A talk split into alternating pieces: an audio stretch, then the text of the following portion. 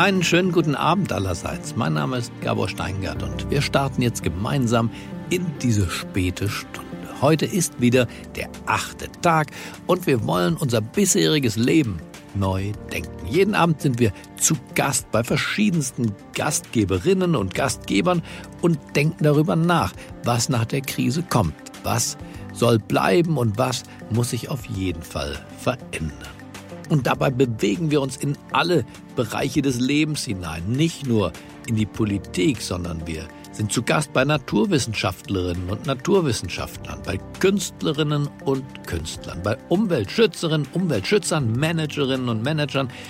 Und sie alle teilen mit uns ihre Gedanken über das Leben danach. Heute Abend sind wir zu Gast bei Marina Weißband. Marina ist Autorin, ist Psychologin und die ehemalige Bundesgeschäftsführerin der Piratenpartei.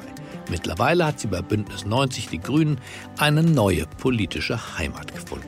Und sie ist auch Teil unseres The Pioneer Teams. Zusammen mit Michael Bröker moderiert sie den Podcast Die Überstunde, die wir, sobald Corona vorbei ist, auch wieder als Live-Erlebnis für die Pioneers dann auf dem Schiff in Berlin erlebbar machen. Heute Abend ist sie also unsere Gastgeberin und Marina Weißband ermuntert uns, die veränderten Lebensumstände zum Ausgangspunkt einer gedanklichen Reise zu machen, unser Leben tatsächlich neu zu denken. Die Stichworte hierfür sind der verordnete Digitalisierungsschub. Aber den sollen wir nicht erleiden, sondern er soll uns was ermöglichen. Es geht ihr um Selbstwirksamkeit, um Partizipation, um Persönlichkeitsentfaltung. Sie spricht von einer zweiten Welle der Aufklärung, die uns jetzt in dieser Sekunde erfassen wird.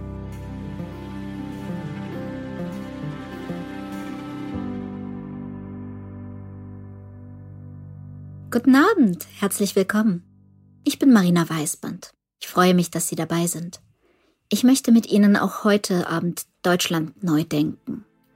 Und ich möchte gern darüber sprechen, wie wir handeln lernen können.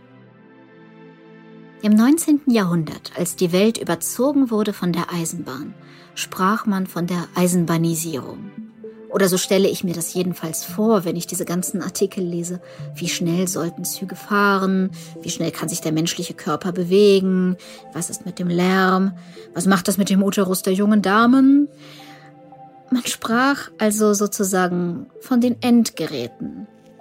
Und was man gar nicht im Blick hatte, das waren diese großen, tiefgehenden politischen und gesellschaftlichen Veränderungen, die neuen Klassen, die neuen Machtverhältnisse, die aus der Verbindung der Welt erwuchsen. Ist ja auch normal. Aus der Gegenwart heraus lässt sich die historische Perspektive der eigenen Zeit eigentlich kaum beurteilen.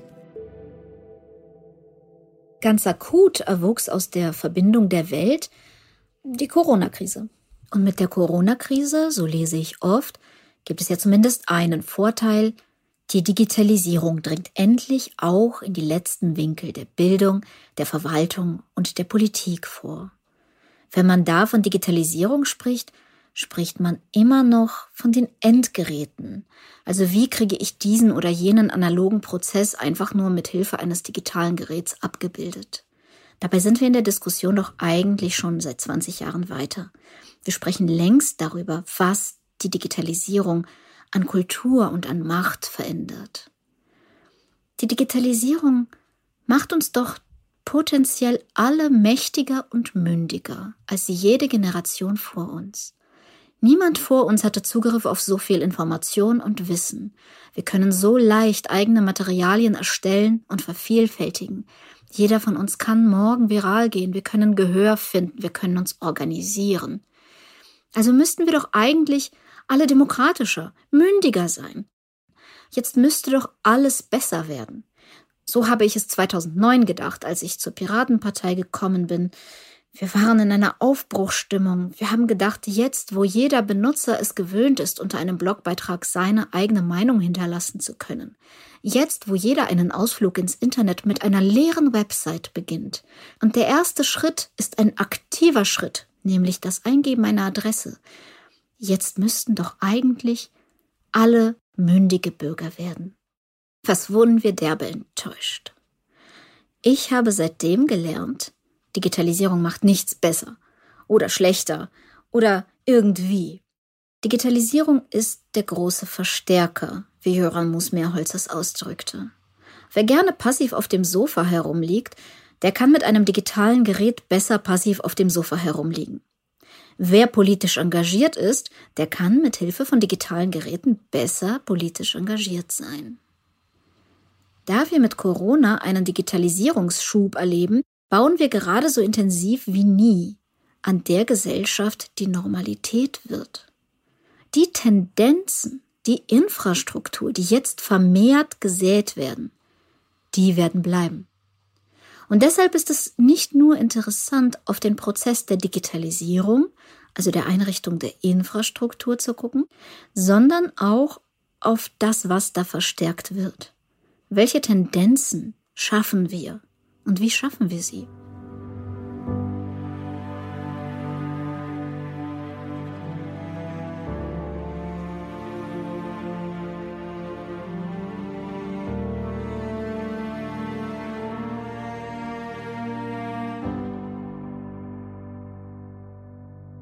Interessant ist, alle Defizite, die wir während Corona feststellen, sind die, wo man auf Kante gespart hat, wo Ungerechtigkeit schon vorher herrschte, wo das individualistische Denken Vorzug gehalten hat vor einem sozialen.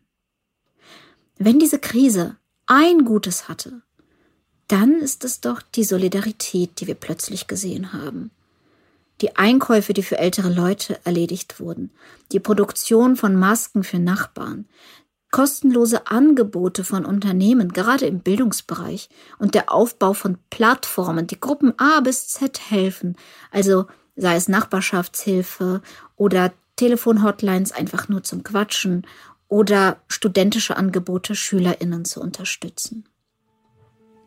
Das ist doch die Schönheit, die wir eigentlich bewahren möchten. Und das ist eine Erfahrung, die mir nicht ganz neu ist. Ich kenne diese Art von Solidarität. Und ich kenne auch die Art von Angst, die sie fast immer begleitet. Diese zutiefst verunsichernde Angst, dass der morgige Tag nicht so wird wie der gestrige, dass alles sich verändert und dass es niemanden gibt, der diese Veränderung bewusst steuert. Ich selber bin migriert das bedeutet, ich weiß, wie es ist, wenn von einem Tag auf den anderen das alte Normal wegbricht und ein völlig neues kommt und es fühlt sich fremd an und man kann sich nicht vorstellen, dass das jetzt für den Rest unseres Lebens so bleibt, aber es bleibt und man gewöhnt sich daran und es ist etwas Gutes darin.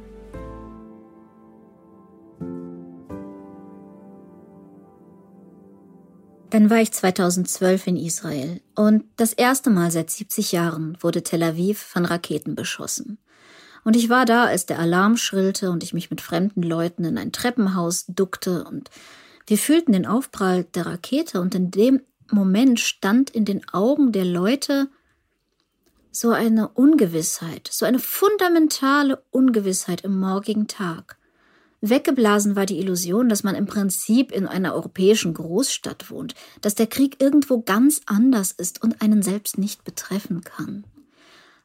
Der Mensch konfrontiert mit seiner eigenen Sterblichkeit, mit der Instabilität der Verhältnisse, wenn das größte Problem plötzlich nicht der Schuhkauf ist, der gerade noch anstand. Das hat etwas fundamental Bewegendes und es macht sehr viel Angst, aber es hat auch etwas Ermächtigendes. 2013 demonstrierten auf dem Maidan in Kiew 30.000 Menschen, die auf einem zentralen Platz wohnten. Ohne politische Anführer, ohne irgendeine Art von Fremdorganisation. Diese Menschen kamen dort zusammen und sie merkten irgendwann, uns fehlt hier Infrastruktur, um zu überleben. Also haben sie angefangen, Infrastruktur zu bauen. Freiwillige Medizinerinnen haben sich zusammengetan und haben medizinische Zentren in besetzten Gebäuden eingerichtet. Es wurden kostenlose Suppenküchen gegründet. Es tat sich eine künstlerische Gemeinschaft zusammen, die Gedichte geschrieben hat und Schilde bemalt hat, und es gab eine offene Universität. Von allen für alle. Diese Menschen haben sich deshalb organisiert, weil es niemanden gab, der es für sie getan hatte. Weil Menschen, die handeln können, aufeinander achten. Sie haben ein stärkeres Gespür für ihre Umgebung, für ihre Mitmenschen und für das, was getan werden muss. Und diese Fähigkeit, handeln zu können, die erlernen wir oft genug, wenn uns etwas anderes entzogen wird, nämlich Stabilität, Struktur. Dieses Gefühl, dass es immer irgendjemanden gibt, der es schon regeln wird. Autorität. Und jetzt sind wir hier. Unsere Autoritäten wissen selbst nicht die genauen Antworten. Wir alle gemeinsam tappen im Dunkeln. Also versuchen wir einfach nur einander zu helfen. Wir versuchen einfach nur zu überleben, aneinander zu denken, zu gucken, wie wir vorwärts kommen. Die solidarische Gesellschaft sollte der Grundstein der kommenden Normalität werden.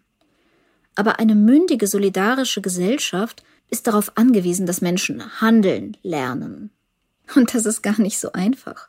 Ich stehe oft genug in meinem Demokratieprojekt vor Schülerinnen, die sagen, warum sollen wir uns denn an den Angelegenheiten unserer Schule beteiligen?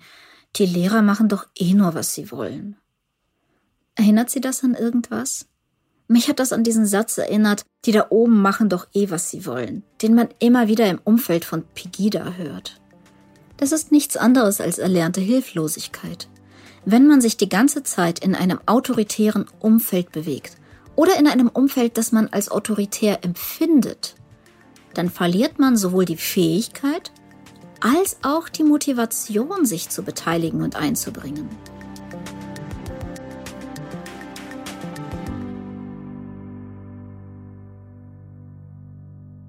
Was es dagegen braucht, ist das Gefühl der Selbstwirksamkeit. Das heißt, die Erkenntnis, wenn ich etwas tue, verändert sich als Reaktion die Welt. Das Gefühl der Selbstwirksamkeit ist das, was einen freien Menschen ausmacht. Das Gefühl der Selbstwirksamkeit ist erst das, was uns überhaupt dazu motiviert, so etwas wie Verantwortung zu übernehmen. Was uns bevorsteht, ist nichts Geringeres als eine zweite Welle der Aufklärung. Eine mündige, solidarische Gesellschaft setzt voraus, dass wir handeln lernen. Wir müssen lernen, von klein auf bis ins hohe Alter, in der Schule, in der Kommune, an anderen Orten, an neuen Orten, die es noch gar nicht gibt, aber die wir schaffen müssen. Wir müssen einerseits die Fähigkeiten erlernen, die uns Partizipation erlauben, also Kommunikation, Zusammenarbeit, Kreativität, kritisches Denken. Wir müssen aber auch den Raum haben für Persönlichkeitsentwicklung, uns die Fragen zu stellen, wer bin ich? In was für einer Gesellschaft lebe ich? In was für einer will ich leben? Und wie komme ich dahin? Wo lernen 14-Jährige das? Wo haben sie den Raum und die Zeit dafür? Es gibt kaum einen Ort, wo wir an alle Jugendlichen kommen, unabhängig von ihrem Hintergrund. Es gibt die Schule, aber die Schule bietet kaum Raum und Platz für diese Entfaltung. Das Curriculum ist recht eng gestrickt und oftmals mit Tätigkeiten, die eher die Fähigkeit schulen, etwas auswendig zu lernen und in einer Prüfung wiederzugeben. Also etwas, das in der Zukunft vermutlich eher Maschinen für uns übernehmen. Ich wäre dafür, das Curriculum an einigen Stellen von diesen Elementen zu befreien und stattdessen mehr Raum zu geben, um verbindliche Beteiligung zu erlauben. Denn Verantwortung kann nur lernen, wer Verantwortung trägt. Und das heißt, wir müssen unsere Schulen umstellen. Wir müssen auch die Rolle der Schülerinnen darin ändern. Sie müssen im Alltag lernen, was Campaigning heißt, was Kompromisse schließen bedeutet, was Minderheitenschutz ist und Rücksicht üben. Eine Demokratie muss man leben und atmen und sich als fähiges Subjekt darin erleben.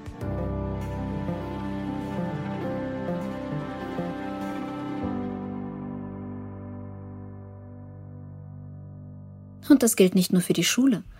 Wie oft stand ich auf dem Münsteraner Prinzipalmarkt und habe mit Flyern gewedelt. Hey Sie, möchten Sie nicht mitmachen beim Münsteraner Bürgerhaushalt? Und Leute gingen an mir vorbei und sagten, nee. Es ist nicht weiter verwunderlich. Vieles von unserer Bürgerbeteiligung war mehr so ein Placebo. Das letzte Wort hatte immer die Verwaltung. Das heißt, wenn man Mühe investiert hat, kam am Ende vielleicht überhaupt kein Resultat rum. Warum sollte man dann Mühe investieren? Erlernte Hilflosigkeit. Dabei ist doch gerade die Kommune der Ort, wo wir uns so fantastisch bilden können bis ins hohe Alter. Hier haben wir die Interessen. Wenn ich hier eine Parkbank hinstelle, dann laufe ich jeden Tag an dieser Parkbank vorbei und ich sehe, dies ist das Resultat meines Handelns. Hier sehen wir uns von Angesicht zu Angesicht. Hier entsteht zwischen uns politische Energie. Und natürlich der Arbeitsplatz. Ich kann gar nicht beginnen, die ganzen Vorteile aufzuzählen, die eine verbindliche Beteiligung von Mitarbeiterinnen an den Prozessen und Organisationsstrukturen des eigenen Arbeitsplatzes hätte. Aber noch immer haben viele Arbeitgeberinnen Angst davor. Sie haben Angst vor Kontrollverlust. Sie haben Angst vor Chaos. Leute schauen mich an und sagen, bist du blöd?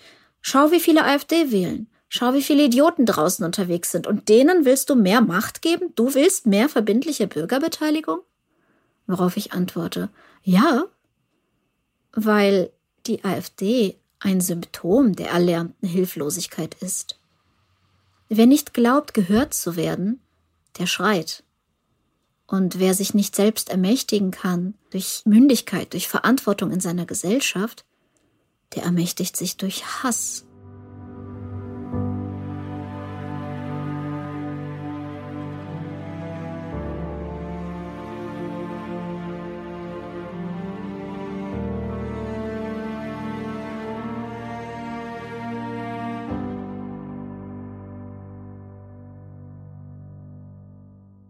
Was wir erleben in dieser Zeit, ist ein Tauziehen. Auf der einen Seite spielen ironischerweise große quasi monopolistische Unternehmen und autoritäre Staaten. Die setzen sich zum Beispiel ein für möglichst zentrale Infrastrukturen mit wenigen Knotenpunkten. Große Unternehmen, weil vernetzte Daten wertvoller sind als lose Daten, und autoritäre Staaten, weil dann der Informationsfluss an die Bürgerinnen leichter zu kontrollieren ist. Auf der anderen Seite zieht eine globale Zivilgesellschaft, die ein Interesse an möglichst dezentralen Strukturen hat, mit vielen Knotenpunkten. Die erlaubt mehr Anonymität, die erlaubt potenziell jedem mehr Macht und ist bürgerrechtsfreundlicher. Ich sehe bloß auf dieser Seite der Zivilgesellschaft noch keine wirklich starke Organisation. Ich sehe nicht, wo sich da die Macht versammelt. Gerade in den Fragen der Infrastruktur Vielleicht, weil viele immer noch nicht verstehen, wie wichtig diese Infrastruktur ist. Und ich meine damit tatsächlich die physischen Kabel, die uns verbinden, die Software, mithilfe derer wir kommunizieren und wir bauen unsere Demokratie und unsere zivilen Systeme immer mehr im digitalen Raum. Wir müssen uns darüber unterhalten, wer die Infrastruktur kontrolliert und aufbaut, mithilfe derer wir unsere Zukunft gestalten. Warum zum Beispiel diskutieren wir unsere demokratischen Fragen eigentlich auf gewinnorientierten Plattformen, die Werbung verkaufen wollen? Ein Interessenskonflikt ist ja vorprogrammiert. Eine gewinnorientierte Plattform möchte natürlich so viel Aufmerksamkeit wie möglich erregen. Und Erregung funktioniert nun mal über das Extreme. Das heißt, die extremen Inhalte werden gepusht. Und vielleicht ist das nicht der vielversprechendste Mechanismus, wenn man eine demokratische Debatte führen möchte.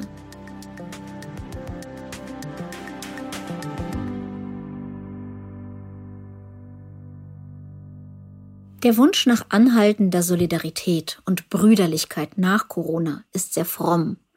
Er erfordert aber auch strukturellen Wandel. Er erfordert ein Umdenken in der Infrastruktur. Er erfordert Organisationsentwicklung.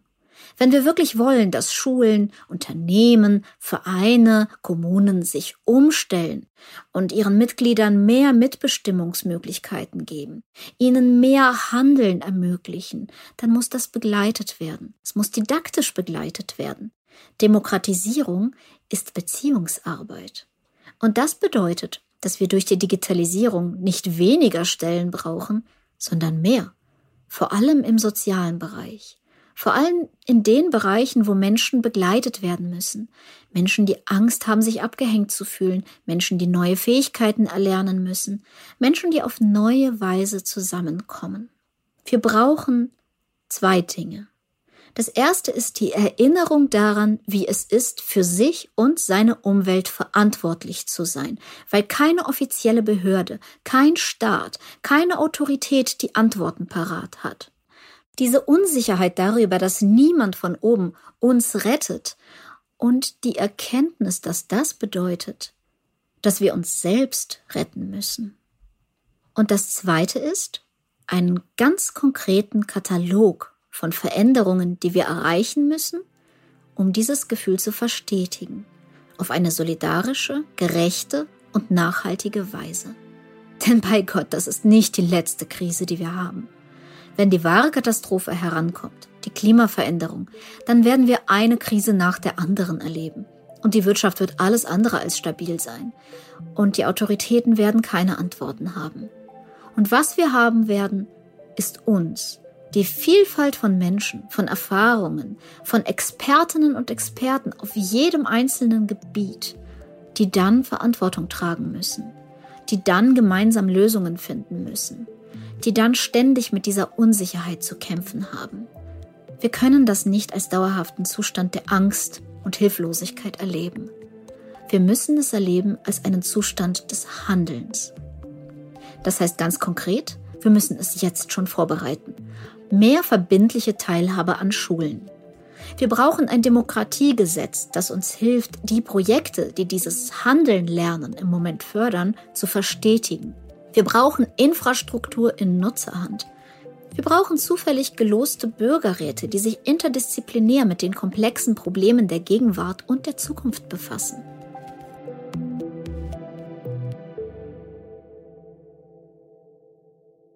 Wer verirrt sich heute zufällig an eine Volkshochschule? Aber wie wäre es, wenn sie ein offenes, einladendes Gebäude mit einer Kneipe wäre? Vielleicht brauchen wir Volkshochkneipen. Und wir brauchen mehr Personal. Vor allem mehr Personal im Bildungswesen. Handeln lernen ist Beziehungsarbeit. Lassen Sie uns vielleicht es nicht dabei belassen, dass wir klatschen für die sozialen Berufe, sondern dass wir erkennen, dass in dieser Krise in dem Aufschrei nach mehr Mündigkeit, mehr Solidarität, dass es da gerade die Menschen sind, die sich um andere Menschen kümmern, die eine Schlüsselrolle für die Zukunft übernehmen. Und das ist mein bisschen, das ich beitragen kann an diesem achten Tag. Danke, dass Sie hier waren. Ich wünsche Ihnen einen angenehmen Abend, Gesundheit, Mut und Vertrauen in sich. Marina Weißband, vielen, vielen Dank für diese Anregungen, für diese ja, wirklich inspirierenden Denkanstöße, die auf jeden Fall über den Abend hinauswirken. Damit wünsche ich Ihnen eine geruhsame Nacht. Es grüßt Sie auf das Herzlichste. Ihr Gabor Steingart.